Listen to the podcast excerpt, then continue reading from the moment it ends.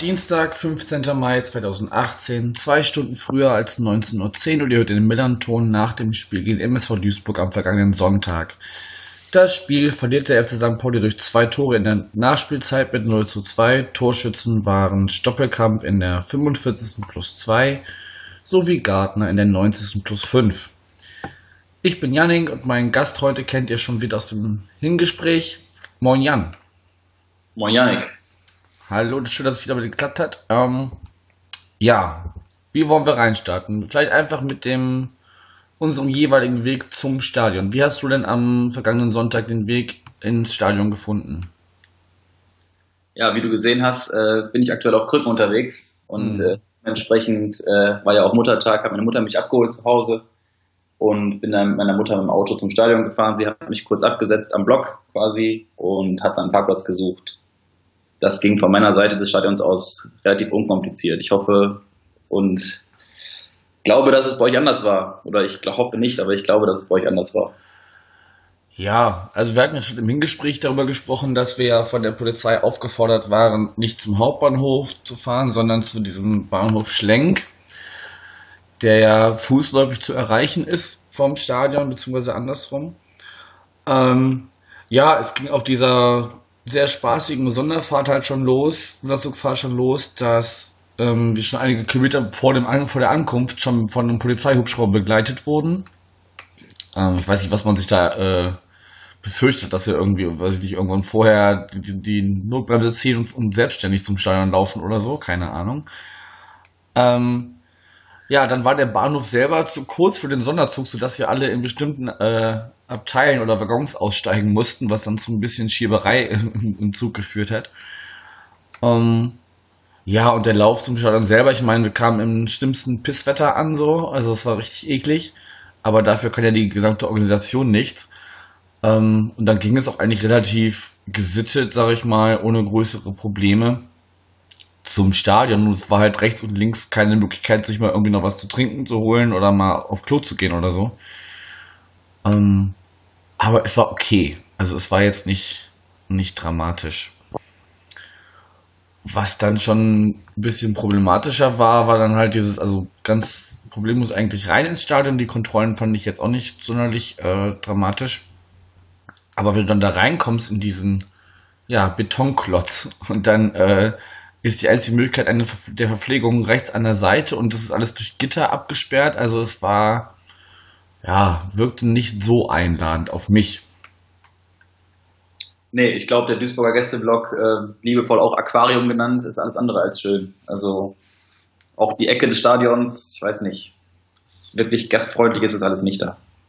Ja, das hast du ja öfters mal, dass du da irgendwie, irgendwie so rechts in die Ecke gefercht wirst. Das ist bei uns ja auch fast so ähnlich, das von der, von der Position. Ähm, ja, aber das fand ich wirklich, also dann standen natürlich auch lange Schlangen so, ne? Ich habe mich auch erst so ganz am Anfang einmal angestellt und dann festgestellt, dass es überhaupt kein Vollbier gibt. Ähm, ja, und das reichte für mich dann auch. Da musste ich da nicht noch ein zweites Mal hin eigentlich.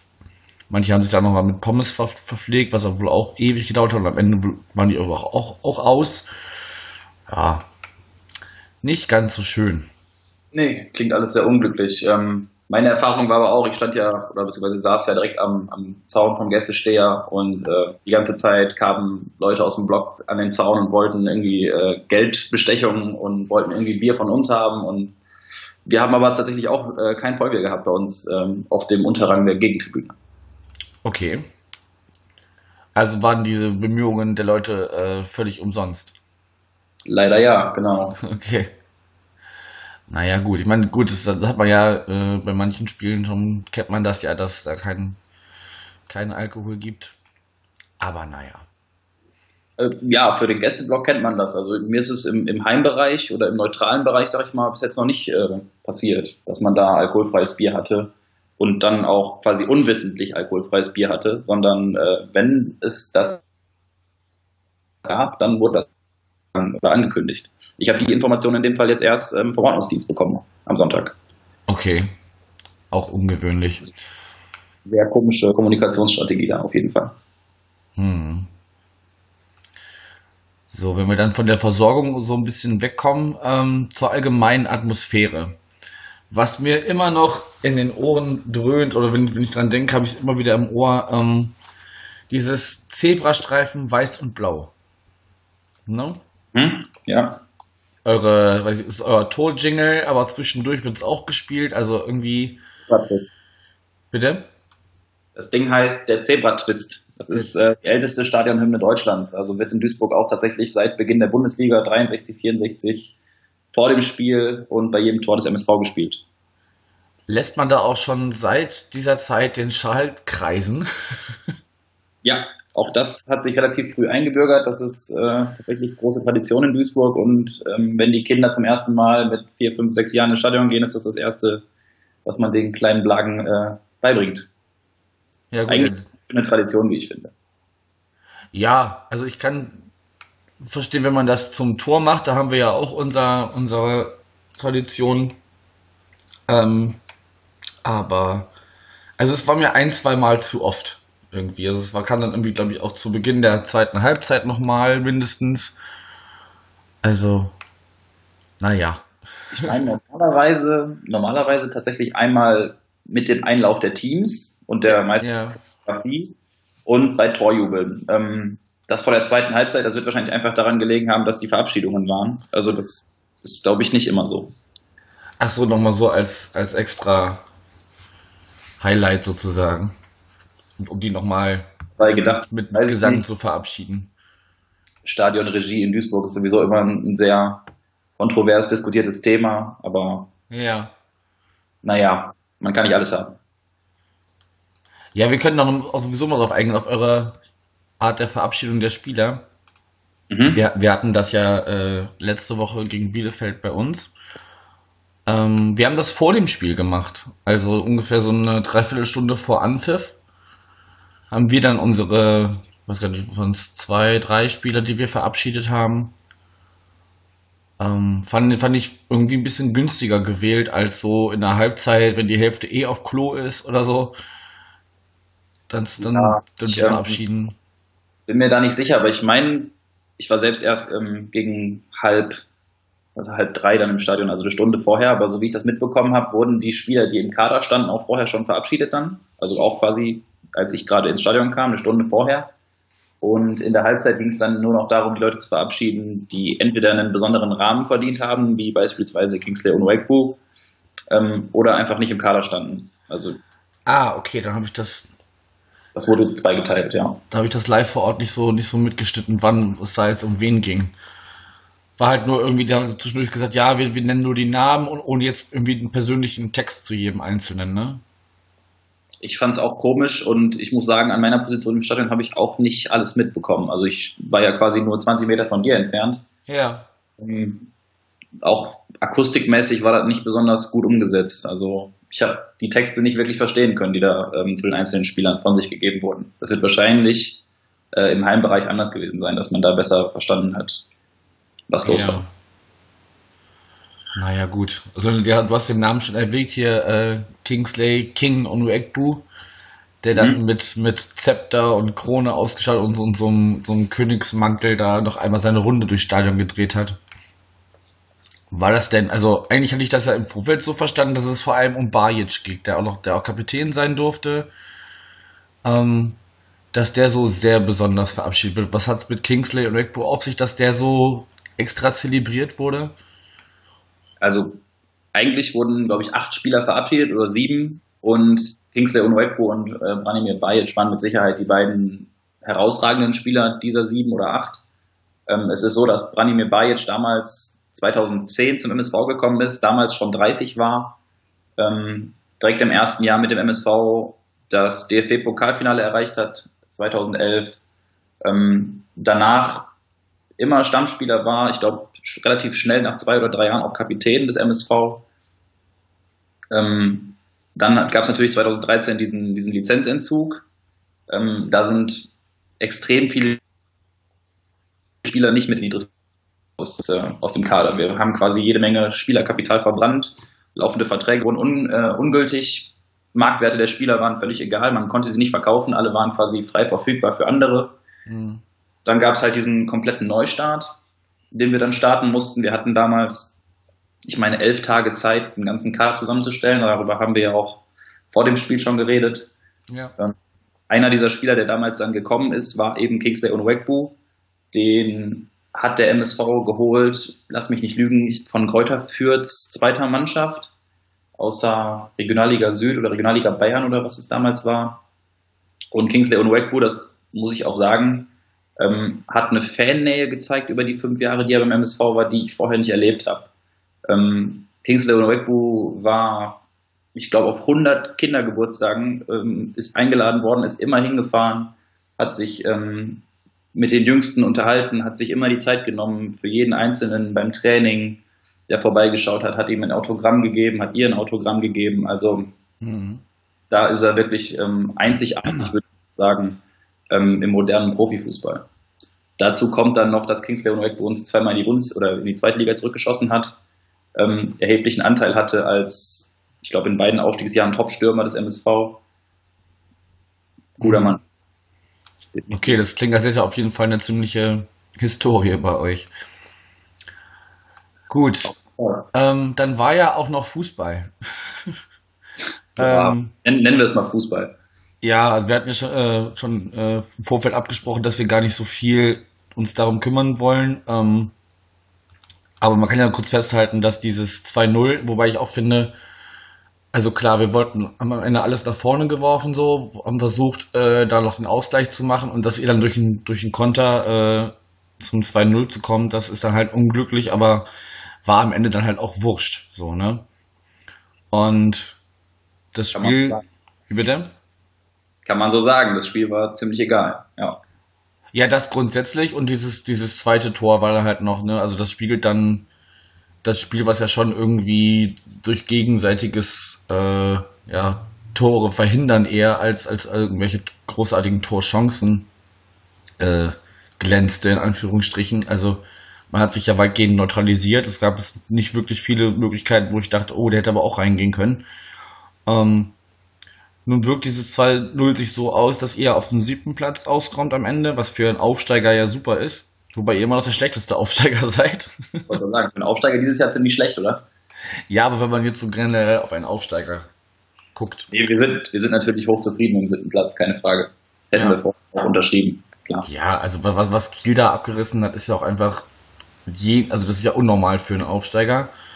Regensburg hat sich da ziemlich gut geschlagen, aber die sind ja auch punktgleich mit euch. Also da geht es nur ums Torverhältnis. Von daher braucht ihr euch da, glaube ich, nicht zu verstecken. Und für ja. uns, äh, für uns bedeutet es den zwölften Platz mit 43 Punkten, was auch nur drei Punkte Abstand auf die, äh, Abstand auf die Relegation sind. Also, wir können am Ende auch froh sein, dass es äh, so glimpflich ausgegangen ist und äh, wir einfach so die Klasse gehalten haben, ohne ein Zittern am letzten Spieltag. Weil dann wäre ich auch nicht so spaßig mit einem Sonderzug gefahren. Das war nämlich an, an sich sonst äh, das Highlight des ganzen Tages, aber abgesehen von diesem Fußball, der zwischendurch auch noch war. Naja, wenn man dann aber sieht, ähm, was man sich vor der Saison erhofft hat auf, äh, auf St. Pauli, dann ist das natürlich schon irgendwie eine sehr enttäuschende, ernüchternde Saison. Also ja, definitiv. Das war, das war eine Kacksaison. Also. Ja, eben. Da haben wir eigentlich damit gerechnet, oh, Alagui, Boadus, guter Sturm auf jeden Fall. Möller Deli, Cheng Shain verpflichtet. Oh, ich glaube, das geht Richtung erste Liga. Stellt sich raus. Irgendwie war das gar nichts. Naja. Nee, aber gemessen daran, wie die Saison, Saison verlaufen ist, da ähm, kann man jetzt, glaube ich, am Ende einfach nur sagen, gut, Haken hinter, abhaken, fertig. So. Und jetzt äh, ja. auf die neue Saison langsam schauen. Ja. Gut, bevor wir den, den Stadionteil abhaken, müssen wir noch über einen Banner sprechen, das es gab. Das, ähm, ich bin mir jetzt nicht mehr ganz sicher über den Zeitpunkt. War, ich meine, es war noch kurz vor Anpfiff, oder? Ja, es wird so zehn Minuten vor Anpfiff gewesen sein und ich schätze, dass es kurz vor dem Einlauf der Teams dann auch wieder weg war. Also wir reden natürlich jetzt hier vom ähm, Banner an Block 10, wörtlich stand dann da drauf, Zebras gegen Antifa. In dem Moment gab es auch helle Aufregung bei mir im, im, Bereich neben dem Gästesteher, wurden auch relativ schnell der Ordnungsdienst äh, ist darauf aufmerksam geworden, aufmerksam gemacht worden von einzelnen ähm, St. Pauli-Anhängern, die bei mir mit im Block saßen, die dann auch wohl ähm, von Duisburgern auch ein bisschen angepöbelt wurden im, im, im, im Block. Ähm, ja, also der, der Banner hing natürlich da, wo, wenn es solche Banner in Duisburg gibt, sie immer hängen. Das ist immer ähm, Oberrang der Nordtribüne, Block 10. Da sitzen die dubiosen NAF 89, ähm, Division Duisburg sitzt da mit im Block oft drin. Ähm, andere Namen sind da irgendwie Schall und Rauch. Auf jeden Fall sind es die üblichen Verdächtigen in Duisburg, die da sitzen und stehen, auch darunter unter dem Banner. Ja, das ist immer ein großes Problem, aber ich fand insgesamt, dass Duisburg, das Gesamtpublikum, ähm, sehr gut reagiert hat auf diesen Banner und zwar lautstark dagegen gerufen hat und meines Empfindens nach auch Nazi-Schweine raus ähm, eingestimmt und mitgesungen hat mit den Jungs äh, in Braun und Weiß oder Jungs und Damen in Braun und Weiß. Ähm, ich denke, insgesamt ist, bin ich zufrieden, wie man damit umgegangen ist. Dass es so einen Banner überhaupt gibt, ist natürlich große Scheiße. Hm. Ja, ich, also, wir haben, glaube ich, wirklich nur Nazi-Schweine, Nazi-Schweine äh, skandiert. Ähm, ja. Und das war halt auch so laut, dass ich das gar nicht gehört habe, wer jetzt um sich, sich, sich im Umfeld anschließt. Aber kann natürlich sein, dass die umkehren, umgehenden äh, Kurven und Blöcke sich da beteiligt haben, wenn auch nicht ganz so lautstark, wie vielleicht äh, wir das dann getan haben. Aber gut, also ich fand halt nur äh, erstaunlich, wie lange es dann da hängen konnte ähm, bis da von, von äh, Ordnern oder anderen Kräften in, in dieses, dieses Blocks da mal eingegriffen werden konnte. Also das waren ja wirklich, wie, wie du sagst, so zehn Minuten vor Anpfiff bis zum Einlauf der Teams, also locker zehn Minuten, ne? Gefühlt. Ja. Habe jetzt die Zeit nicht gestoppt. Sag mal so, ich sitze oft äh, in der Nähe da, also ich sitze, wenn ich mal im Heimbereich sitze, auch oben über der Nordtribüne oder oben im Oberrang, aber auf der anderen Seite. Und Sicherheitspersonal gibt es da eigentlich kaum. Also Ordner findet man da nicht, weil auch einfach keine Gästefans da erlaubt sind. Ähm. Es gibt da zwei, drei Leute, die die Karten kontrollieren am Eingang, aber sonst ist da keine Spur von Sicherheitsdienst. Mhm. Ähm, dementsprechend denke ich auch, dass es so ist, dass man diesen Banner halt erst festgestellt hat, zwei, drei Minuten nachdem er überhaupt hing, vielleicht vom Ordnungsdienst, weil der Ordnungsdienst da ja auch nicht in erster Linie drauf achtet. Ähm, und dass dann aber die Kommandokette relativ schnell auch dahin ging, sodass man sich da auf den Weg gemacht hat. Geht immer schneller, aber ich denke, fünf, sechs Minuten, das ist alles noch im ertragbaren Bereich, was man, wenn man die Leistung des äh, Sicherheitsdienstes da besprechen möchte. Ja, also hat auf jeden Fall Luft nach oben, sagen wir es mal so. Ja, klar. Da, ähm, Gut, ich weiß nicht, ich weiß nicht, wie weit äh, Banner bei euch vorher äh, kontrolliert werden oder irgendwer das vorher äh, durchcheckt.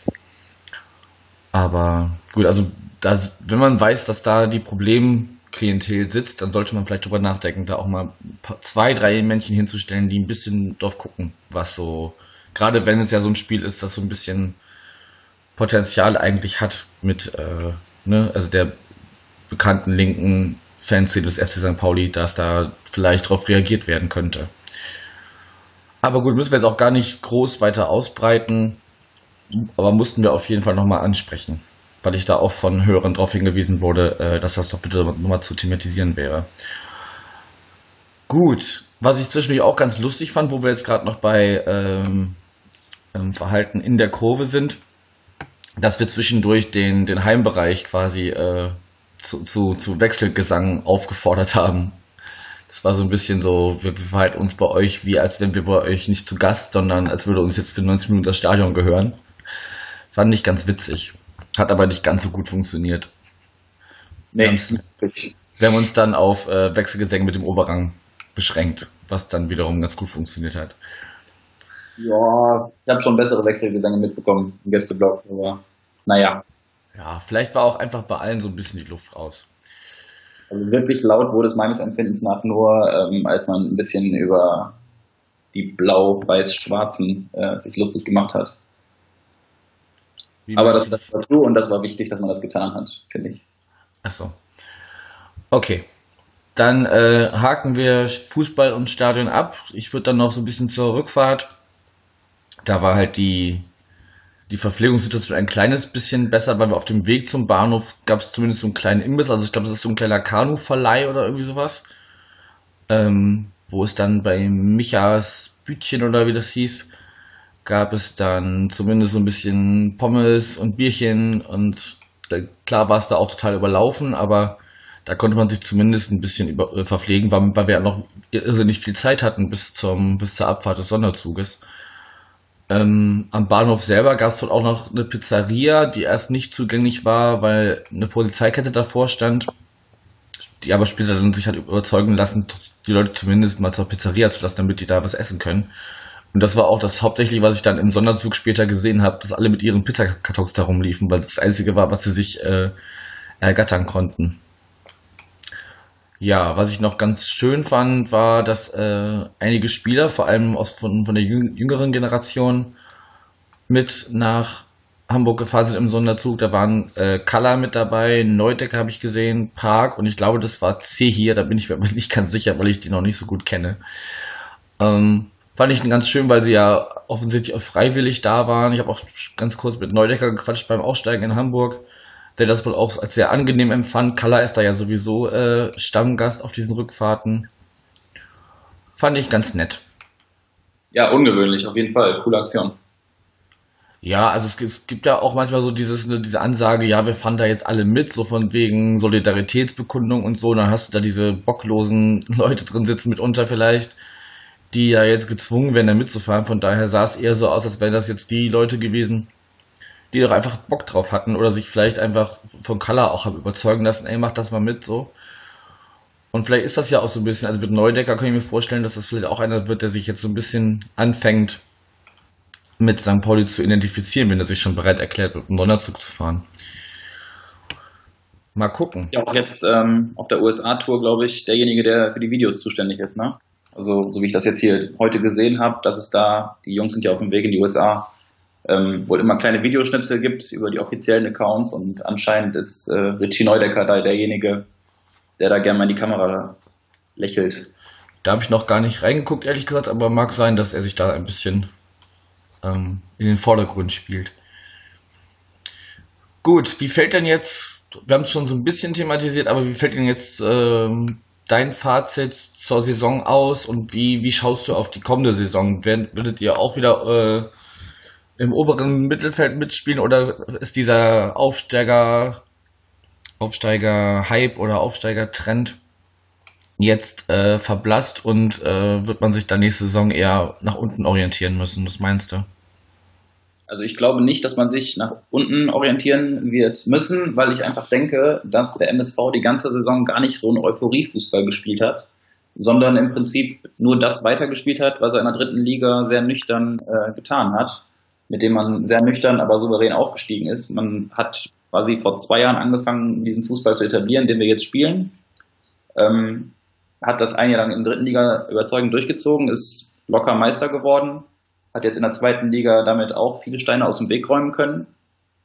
Spielt, wie ich finde, einen relativ unberechenbaren Fußball, gerade nach vorne hin. Defensiv wird noch an Stellschrauben zu schrauben sein. Heute gab es aber auch schon den ersten Neuzugang da ähm, für die Innenverteidigung kommt dann Sebastian Neumann von den Würzburger Kickers, der da zwei Jahre lang jetzt Kapitän war bei denen. Ähm, was man da so liest, ist das ein sehr, sehr guter Innenverteidiger, den man sich da angeln konnte. Die Frage wird halt sein, welche Leistungsträger den MSV verlassen. Ähm, Marc Flecken ist jetzt seit gestern offiziell, dass der zum SC Freiburg wechselt, der Torwart. Hm. Die Nummer eins der letzten zwei Jahre. Ähm, da wird, wurde man sich ähm, anscheinend über eine Ablöse einig. Gut für den MSV, weil Geld brauchen wir immer. Torhüter gibt es wahrscheinlich auf dem Markt genug, sodass man da nicht unbedingt mit großem Qualitätsverlust rechnen muss. Ähm, jetzt gibt es noch andere Gerüchte, zum Beispiel über unseren Top-Stürmer äh, Boris Taschi. Ähm, der wird in Verbindung gebracht mit Köln, habe ich da irgendwas gelesen, mit 1899 Hoffenheim. Ob da jetzt irgendwie was dran ist oder so, das weiß ich jetzt zum jetzigen Zeitpunkt nicht. Aber es scheint natürlich so zu sein, dass da Interesse da ist von ambitionierten Zweitligisten mindestens. Und ähm, in Duisburg ist es so und wird auch weiterhin so bleiben.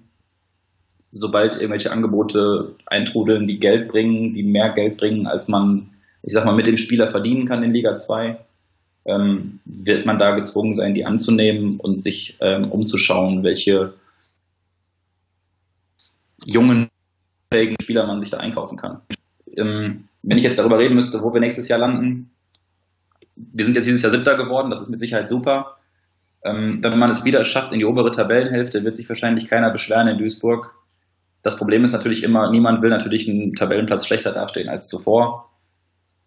Man weiß es nicht. Von oben kommen mit dem HSV und mit Köln zwei Teams runter, die ich persönlich ganz weit oben sehe in der nächsten Saison, weil die auch einfach finanziell ähm, weit über den jetzigen Aufsteigern stehen, Düsseldorf und äh, Nürnberg. Aus der zweiten Liga kommt Paderborn hoch, die mit dem mit Finke da wieder Geld im äh, Nacken haben. Mit Magdeburg kommt ein äh, sehr spielstarker weiterer Aufsteiger hoch. Ja, lass uns mal Siebter werden und dann sind alle glücklich, glaube ich, nächstes Jahr. Okay.